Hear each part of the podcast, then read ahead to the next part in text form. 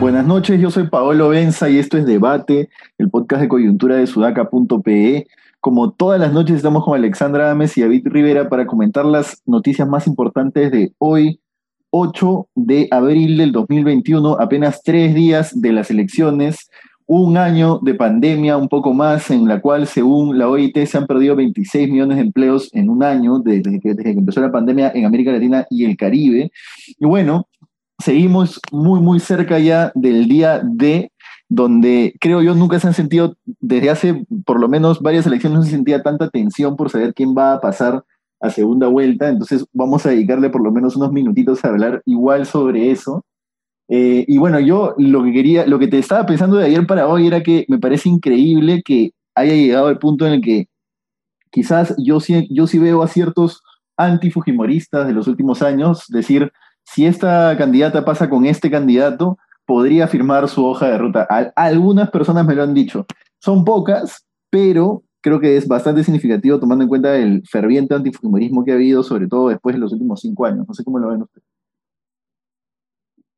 ¿Cómo lo ves sí, yo, yo, he tenido algunos chats donde la gente dice que, por ejemplo, Keiko Fujimori puede firmar una hoja de ruta y yo yo creo que hay varios candidatos que podrían firmar una hoja de ruta, pero Keiko Fujimori no tiene ninguna ruta que, hoja de ruta que firmar, porque su principal este, prioridad es eh, deshacerse de los, de, los, de los juicios que tiene con tantas evidencias, ¿no? Hoy día se ha publicado este tema que... ¿Cuántos, cuántos testigos hay? ¿45 testigos? 35, testigos 35, 35 testigos de la fiscalía. Entonces, creer que Keiko Fujimori puede tener una hoja, una hoja de ruta Sí, o sea, el fujimorismo es hábil, seguramente va a buscar alianzas que le sean funcionales para librarse de los juicios y para seguir beneficiándose del Estado. Eso es lo que va a hacer. Y va a ser un gobierno populista con promercado, ¿no? Pero un desastre. pero, pero ya, pero. Claro, pero la pregunta con las otras opciones. exacto, la pregunta es, David, si entre Keiko y López Aliada, entre Keiko y Pedro Castillo, ¿por quién votarías? ¿En segunda vuelta? en segunda vuelta. Viciaría, viciaría por primera vez mi voto. No sé. Hay un personaje, hay un personaje de, la, primera novela de Vargas Llosa, Los Cachorros, Pichulita Cuellar, ¿no? este, no, mira, em, yo no voy a decir por quién voy a votar porque no, a, la, gente no tiene por qué interesarle cuál, sería mi decisión, pero sí creo que puede ayudar un poco el análisis de que en todo caso eh, eh, entre las otras opciones, debajo de Keiko, eh, Rafael López Aliaga, Hernando de Soto, que son dos personas, y, y Johnny Lescano inclusive, que son, son perfiles de, em, de, machotes, digamos, que no, no, no, van a escuchar a otros, digamos, y que creen que tienen la solución. Si bien Keiko pues tiene una vinculación no solamente con, con, los juicios de corrupción, sino con, un mundo dictatorial, yo la veo Keiko bien chancona, ¿no? O sea, no sé si recuerdan su presentación en Harvard, alineándose al contexto. Entonces, eh, tampoco la quiero, la quiero eh, eh, ablandar, ¿no? Pero, pero me parece que, que, de alguna manera entre las opciones que hay podría ser la que... Claro, cuajó, ¿no? Ha cuajado, podríamos decir Ale que ha cuajado por lo menos como política después de dos elecciones y que por lo menos, no sé, ya no es este eh, una incógnita en el sentido de, ah, mira, pero si sube, el, si sube el gobierno lo puede hacer muy mal, por lo menos eso? Yo creo que la, que la que ha aprendido bastante, y no solamente ha aprendido en las campañas, sino yo creo que los juicios también le han enseñado, eh, estar en la cárcel no debe ser, no debe ser agradable para nadie, seas culpable o no, ¿no? Este, así te lo desee todo el mundo, no, o sea, definitivamente estar en la cárcel no debe ser agradable. Eso no es menor, no, es menor. No es menor, y ella no ha estado en las condiciones en las que está su papá, ¿no? O sea, los primeros días, acuérdense de esta foto donde, si no me equivoco, era Galarreta llevándole el papel higiénico un montón porque estaba en una carceleta del Poder Judicial. Entonces, eh, o sea, yo, creo que, o sea, creo que, es que creo que está, es, es, es, es cierto decir que, por ejemplo, alguien como López Aliago Castillo pueden ser más peligrosos, pero yo no creo que Keiko ni el Fujimorismo hayan cambiado nada. O sea, el 2016 su, su discurso en Harvard fue una, una, una careta, destruyó, o sea, estos cinco años de inestabilidad que hemos, vivido, que hemos vivido son producto estrictamente del Fujimorismo. Y hay una cosa importante que nos olvidamos a veces. Se, se, trata de explicar lo que es el Fujimorismo como una, un berrinche inmaduro de una candidata. Lo que estamos viviendo en el Perú hace 10 años es una pugna entre los partidos políticos por mantener, ocupar el sistema de justicia. Viene desde la época de Humala, con el cambio del, del fiscal de la nación. Entonces, la discusión es bien importante si consideramos que la corrupción es el principal problema del país. Y si no arreglamos ese problema, podemos hacer cambios marginales en los demás temas, pero no vamos a cambiar sustantivamente nada. Y sí, coincido en que López Aliaga y Castillo son los más peligrosos, pero, pero o sea, con Keiko Fujimori la corrupción volvería galopante y tomaría el sistema de justicia sin ninguna duda. Poder Judicial, Ministerio Público, el TC. ¿no? ¿Y con López Aliaga no, la tomaría? Eh, no, con López Aliaga también, ¿no? De todas maneras. Yo pues digo que creo que tienen razón ustedes cuando plantean que López Aliaga puede ser peor, porque, digamos, Keiko no tiene una agenda eh, de retroceso en derechos, digamos, ciudadanos que se han conquistado en los últimos meses, ¿no? Años, perdón. Ahora, es eh, interesante, David, ahora que, perdóname que te corte, pero, ¿sabes qué pasa? Es interesante lo que mencionas porque si, si vemos, digamos, estamos discutiendo las opciones de arriba, ¿no? Que en todo caso son, son muy conservadoras, tanto de izquierda de derecha, pero mm, Bengolea, por ejemplo, el fenómeno Bengolea me llama mucho la atención, ¿no? La fuerza que puede haber perdido eh, en gente de derecha que es estudiada, académica, ¿no? Este, pensante, eh, ¿Qué ha pasado ahí con Bengolea? ¿Cómo, cómo ven ustedes eso? O sea, yo creo, que yo, creo, yo, yo creo que el PPC ya está en camino a la desaparición como partido, ¿no? Eh, pero es raro, ¿no? Tipo de cosas que uno dice y después hay un presidente del PPC que nadie sabe de dónde salió, ¿no? Pero, Lo que pasa es que es raro porque un empresario que quiere hacer su chamba tranquilo y que no quiere que el Estado lo moleste, y que se supone que también este, repudia la corrupción, ¿por qué se inclinaría por partidos que están muy vinculados a, a, estos sistemas, mientras que o sea, Bengolea, pues, dentro de todo, también promueve el libre mercado, tiene un equipo técnico atrás. Claro, el PPC tampoco se salva de Odebrecht. El empresario peruano no es necesariamente sensato, ojo. Eh. Creo que hay, hay, muchos empresarios que sí son sensatos, pero hay muchos empresarios, sobre todo los empresarios de gremios, los empresarios más representativos del empresariado, pero de alguna manera que no, no les interesa la sensatez en, tema, en temas de derechos civiles ni nada por el estilo, creo. Hay mucho empresario ultra conservador en este país, lo hay. Yo, un par de comentarios sobre eso. Eh, eh, creo que, em, siendo cierto lo del PPC, creo que Mengolea había un problema de timing. Creo que si esa aparición sucedía dos meses antes, sí se hubiese convertido en el candidato de derecha, más, más, como, digamos, con más probabilidad, ¿no? Siempre pueden pasar cosas en el camino. Pero Bengolea siempre hace lo mismo, ¿ah? ¿Te acuerdas la carrera municipal que también quiso subir al final y no, no le alcanzó? También tendría que aprender, ¿no? Eh, puede ser, pero digamos, el PPC, hay, hay un grupo de personas dentro del PPC que están jugando su última carta de apuesta por el partido. Claro. E incluso hay un acuerdo entre algunos que si esa carta no funciona, se van y que van a intentar crear una cosa nueva, ¿no?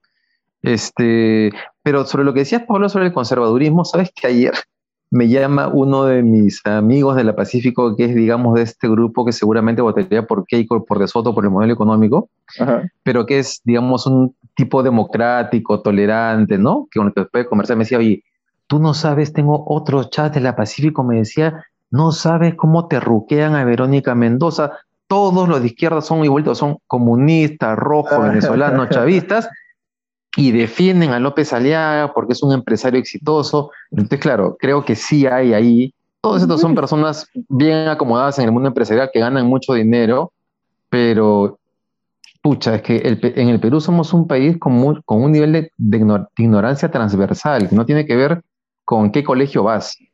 Una desconexión con la realidad, este, etcétera, ¿no? Un, amigo, un amigo me decía que había visto un amigo en común haciendo gimnasia mental para poder defender a López Aliaga. exactamente, no, realmente no, no somos un país con tantas personas sensatas independientemente de, cuánto ganan. Sí. Sí, sí. Ahora, otra cosa importante que ha estado pasando en estos, que, es noticia hoy, es que Martín Vizcarra podría finalmente ser inhabilitado este, por 10 años. Eh, finalmente se aprobó que, se, que, se presenta, que la acusación constitucional sea llevada ante el Pleno. El candidato por Somos Perú, Martín Vizcarra, dice Comercio, será acusado constitucionalmente ante el Pleno del Congreso por haber incurrido en seis infracciones de la Constitución al vacunarse contra la COVID-19 con la dosis de la farmacéutica Sinopharm. Bueno, lo podrían inhabilitar 10 años. La cosa es que ya estamos pues bien cerquita de la elección. Igual entiendo que después no hay, no hay, o igual puede inhabilitársele, pero eh, muchas, muchos votos que votarían por él y que harían pasar la, la valla Somos Perú quedarían pues sin, sin qué, sin representación. ¿Cómo, se, cómo aplicaría eso? No, yo creo, que... Este, no, solamente para aclarar que creo que legalmente mientras no haya asumido ya, se lo puede inhabilitar. O sea que en teoría tienen hasta julio para inhabilitarlo. Claro. Y todos los votos, o sea, si no lo inhabilitan antes de la votación, todos los votos de las personas que voten por él pensando que se iba a ejercer el cargo, ¿qué ocurre con ellos? ¿no? No, es que justo eso iba, ¿no? Yo creo que al partido no le va a afectar porque eh, ahorita, hace falta que el Pleno decida, ¿no? Entonces, no, no, están tratando, según entiendo, según mis fuentes del Congreso, están, están tratando de hacer eh, un eh, Pleno Express para, para, para finalizarlo rápido, ¿no? Pero si no se logra... para hacerlo hoy día, si, ah, no se logra ese Pleno Express, si no se logra ese Pleno Express, digamos, tienen que lograr ese Pleno Express, ¿no? Pero yo diría, aún así, lo saquen mañana, imagínate que igual se dé el Pleno mañana. Mucha gente va a votar por él mucha gente va a votar por él y bueno, ya no será congresista, pero va a meter a varios candidatos, ¿no? A nuestro querido positivo para la caloide de cocaína. ¿eh? sí. yo no este creo que el voto de Somos de, las personas que ya decidieron votar por Somos Perú vaya a cambiar así hagan ese pleno mañana. ya está ya está jugado, ¿no? Yo creería que un porcentaje, ¿ah? yo creería que un porcentaje siempre está informado. No, tampoco subestimaría tanto al votante de Vizcarra. Pensaría que un porcentaje de votante de Vizcarra sí, está, sí estará informado. Creo que será menor. No, pero, más, que, ojalá. Pero, más que informado, más que, más, o sea, el creyente de Vizcarra más que informado, porque puede estar informado, pero el discurso de Vizcarra es yo la voy a pelear hasta el final. No sé si lo han escuchado hoy día, es su defensa en, en, en la comisión pero a mí casi me convence, o sea, qué bien habla. O sea, después me estaba acordando que, claro, por eso es que estábamos tan contentos con él o nos sentíamos tan seguros con él a mediodía en los primeros meses de la pandemia, ¿no? Eh, porque... Claro, porque es un cínico tremendo, como Keiko Fujimori. Bueno, ahora un amigo, me decía, un amigo me decía que con la situación que estamos viviendo de quienes podrían pasar a segunda vuelta, Keiko y Verónica Mendoza son como Merkel y Bachelet, ¿no? Yo creo que también nos hace ver bien un poco, digamos, como más, como, más sensato, como más sensato el gobierno de Vizcarra, ¿no? Pese a todo lo que ha terminado pasando, ¿no? Pucha, yo quisiera que Keiko fuese Merkel, sería fantástico. Exacto, sí. Hay, acá una cosa bien extraña, ahora que has mencionado Merkel y Bachelet, que estamos en la posibilidad, y me parece rarísimo, de que o dos mujeres empoderadas lleguen a segunda vuelta, o dos machotes este, que odian a las mujeres. ¿No se han puesto a pensar que es raro eso? Sí, sí, sí, sí, correcto. también estamos en la posibilidad de que dos candidatos de derecha o dos candidatos de izquierda pasen a segunda vuelta. Estamos en una situación rarísima que yo no sé si ustedes recuerdan en la historia del país y no sé si ustedes recuerdan de, de, elecciones en otros países incluso, que haya tantos candidatos que pueden pasar y tantas opciones de pasar a segunda vuelta. Hoy día en la, en la, en la conferencia de prensa extranjera, este, ahí, ¿cómo se llama?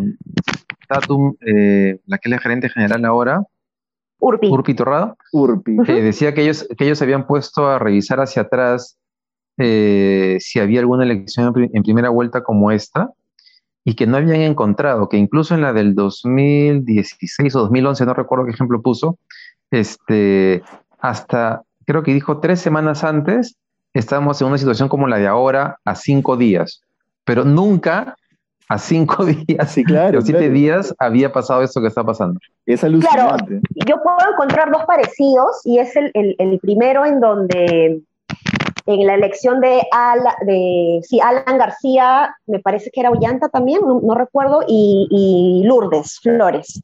Lourdes estaba segunda, ¿no? Eh, y, lo pasa Alan, estaba eh, tercero. A 2011. Sí, sí, y lo termina de pasar, ¿no? Pero era una pelea entre dos, ¿no? Claro, Alan García hizo la pelea primero, enfocó a Lourdes Flores. Pero ahí era un poquito, perdón, perdón, pero que estaban pegados, este...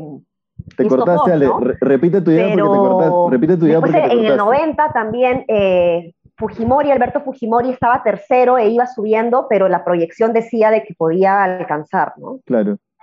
La primera parte de tu idea se cortó, ¿la puedes repetir? ¿Ale?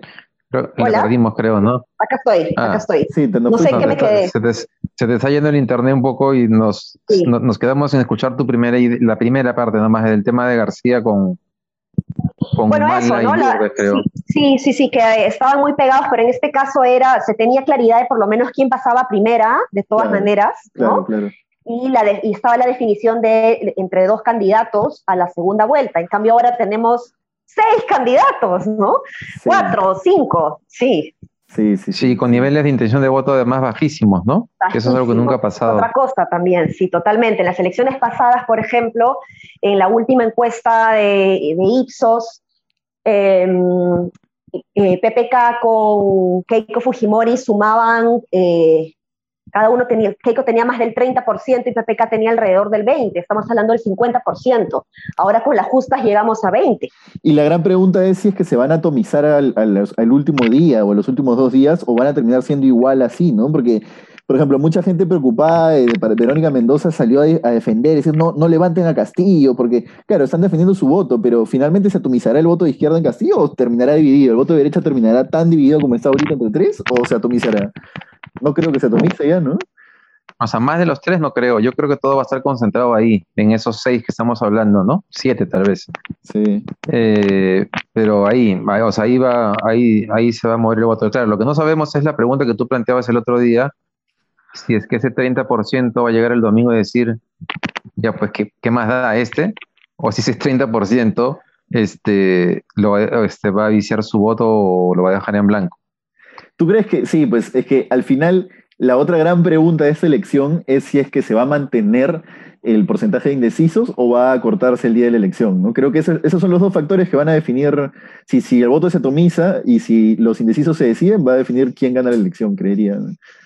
Y el ausentismo que puede haber también, ¿no? Porque... Va a haber mucho ausentismo, sí. Puede ser que por la pandemia haya mucho ausentismo y tal vez, en, tal vez más en, las, en los distritos más eh, acomodados eh, económicamente, ¿no?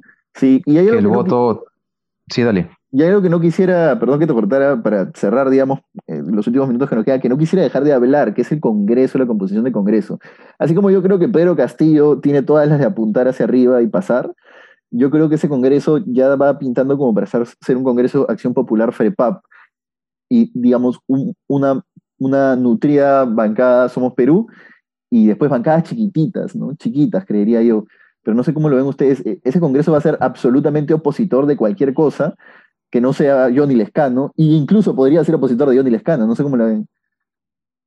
Pucha, imagínate que Keiko sea Fujimori y que, Keiko sea presidenta. Va a ser opositor. La venganza, la venganza del Congreso. Así es, imagínate eso la venganza, pero depende, ¿no? Como un congreso opositor. yo creo que, yo creo que depende. Yo creo que, que, que, que los otorongos pueden ser bastante este, egoístas para ver qué cosas les convienen en el corto plazo, ¿no? O sea, si me pusiese así súper pragmático, creo que, por ejemplo, el Fujimorismo puede apelar a mañas que conoce muy bien para alinear a muchos en el Congreso, ¿no?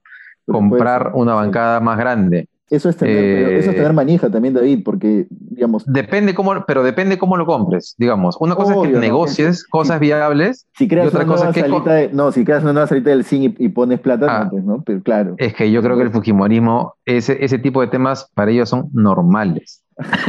o sea, lo que pasa, Paolo, que tú no has pasado por la escuela naranja, pues por eso no sabes. Tuvimos un reportero que pasó por la escuela naranja, ¿eh? ¿Ah, sí? Yo, yo quería meterme. Y escribió una crónica, y, claro, una de las crónicas era sobre los chats de la escuela naranja y cómo te ruqueaban a, cualquier cosa que fuera de izquierda, o cómo habían terruqueado durante la marcha, por ejemplo, ¿no? No, se ve terrible, tienen sangre en el ojo. Sí. Prepárense.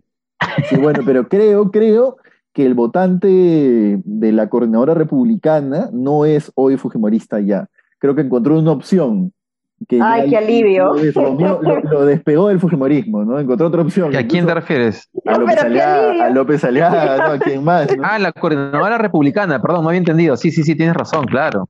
Yo creo que ese voto ya no es fujimorista, ¿no? Ya lo perdieron, ya. O sea, hoy el Fujimorismo creo está sostenido por un voto popular de derecha popular, ¿no? De derecha más que tiene un cariño por, por el gobierno de su viejo, ¿no? Y pues. Pero bueno, ya, eso es. Nos hemos volado en tiempo y muchísimas gracias por habernos acompañado. Nos vemos ya mañana con el que penúltimo programa antes de la votación. Y nada, esperemos que esto, que esto sea. El último, ¿no? El penúltimo, ¿no? No, el, último. Mañana, el último, mañana es viernes. El último programa antes de la votación y bueno, que se disperse un poco la, la neblina, ¿no? La neblina que estamos viendo ahorita. Nada, eso ha sido todo. Muy bien. Compartan, comenten, y probablemente hagamos algo interesante mañana, planeemos algo para el último día. Nos estaremos viendo. Chao, chao. Listo, Hasta mañana.